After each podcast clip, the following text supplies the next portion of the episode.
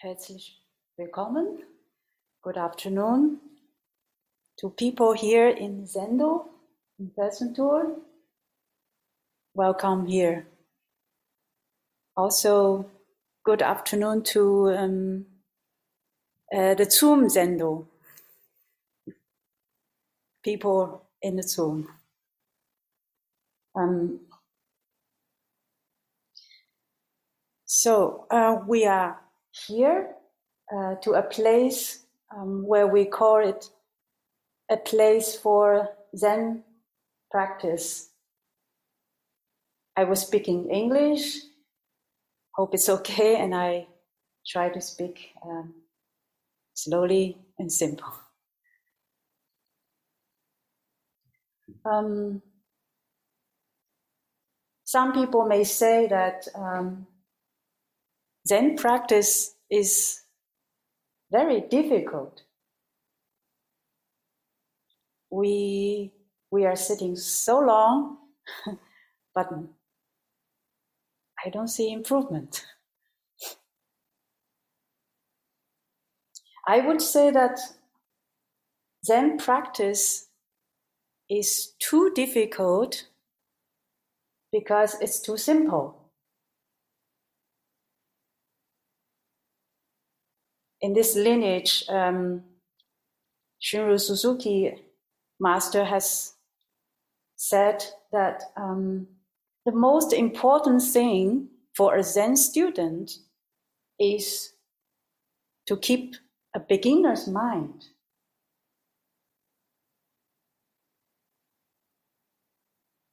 A beginner's mind is, is our original mind before any idea is born, before any language is created.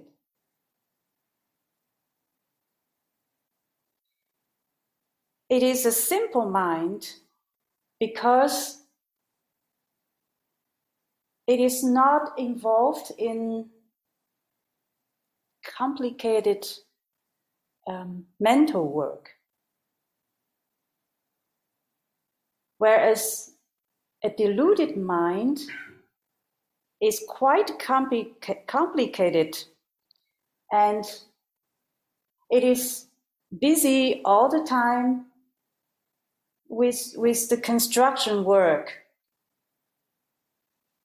about things, about people, and, and, and about life.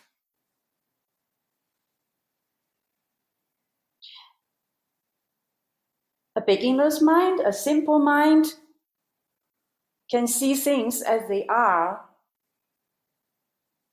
but a deluded mind um, does not see things as they are because it is blocked by its own construction work. In a way that um, a deluded, deluded mind is very diligent um, it is doing this construction work nonstop. And ironically, the more diligent it is, the farther away it is from seeing the truth. Each of our emotions, behind each of our emotions, is actually a complicated story that has been constructed.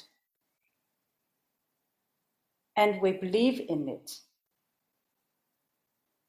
For example, we get angry about somebody um, because we believe in our opinion about that person and we don't see that person as she or he really is. And we also get frustrated about life because we only see our expectation from life and we ignore what life really is. We have been so used to this um, construction work that um, that we don't know how to stop it. Um, we lose the ability to be simple. Zen practice is a journey um, to go from complexity to simplicity. This is, however, unfortunately, um, the opposite of, of a deluded mind wants. A deluded mind always wants more and more and more because it does not see how rich for a beginner's mind already is. If you ask what does a beginner's mind look like, I don't know, but I can tell a story about it. So, in um, 18th and 19th century, um, in Japan, there was a Japanese Zen master called uh, Ryokan Taigu. He lived a very, very simple life, and he lived in a hut in a at the base of a mountain. One day he was out, and a, a thief came to visit his hut. And his hut is so simple that even a thief could not find anything to steal. And then Ryokan came back and he saw the thief. And he saw that the thief could not find anything. And then he, tell, he told the thief, You have come a long way to here to visit me. And I, I'm sorry, there's nothing for you. And I don't want you to go back with an empty hand. So here, uh, take my clothes. So he took off his clothes. Take my clothes as a gift. Yeah, the thief was puzzled, surprised, and went away. And then Ryokan sat naked naked and looking at the moon. And he's, he said to himself, I wish I could give this beautiful moon to him also.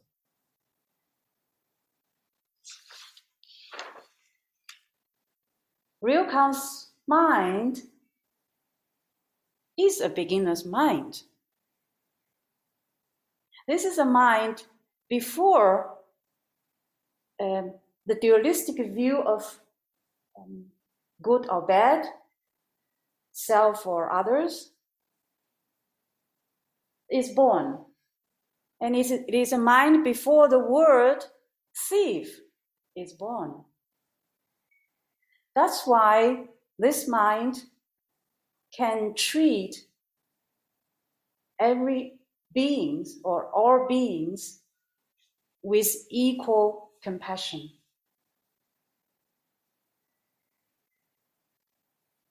It isn't that simple if if we don't need to choose, if we treat everybody in the same way. Um, instead of pick and choose all the time whom I should be good, whom I should be 50% good, and whom I should be not good. Choosing sometimes can be a big job, a complicated job, which even create a stress. Why we are very often prefer complexity. Are we, sometimes I ask myself, are we silly? A simple mind is a generous mind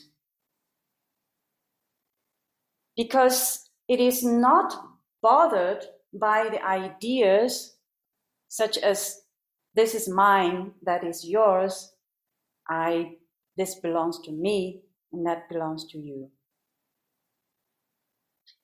It it welcomes and embraces any deluded mind, and it offers a vast um, playground for any deluded mind to play. When, when, the, when Ryokan saw the thief, he not only didn't stop him, but also he gave him more. Even he even wanted to give him the moon. Of course, the moon cannot be given, but in a sense, Ryokan did help um, the thief to see the moonlight, which is shining from a beginner's mind.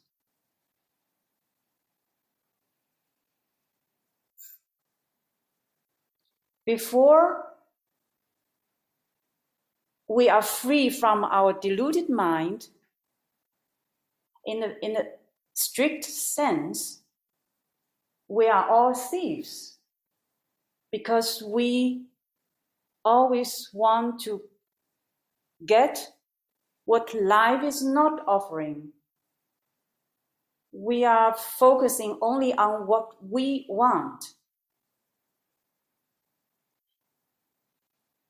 What we want is actually a limited version of what life actually offers. So, ironically, the more we are focusing on what we want, the poorer we are. When we are living like a thief, like this, we have we have a desire that someone like Ryokan can come and liberate us. But who is Ryokan? Ryokan, Ryokan is our beginner's mind, which we always have, but we simply forgot for a long time. Zen practice is a journey to discover um, our beginner's mind. Along this journey, we may uh, catch ourselves trying to steal something from life, from somebody, from things. At this moment, a beginner's mind would say, don't stop stealing. You can continue to steal.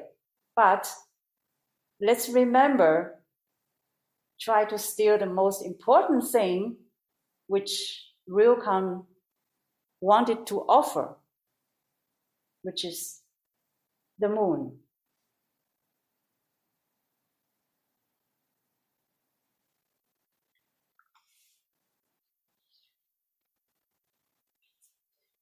Now let's sit together and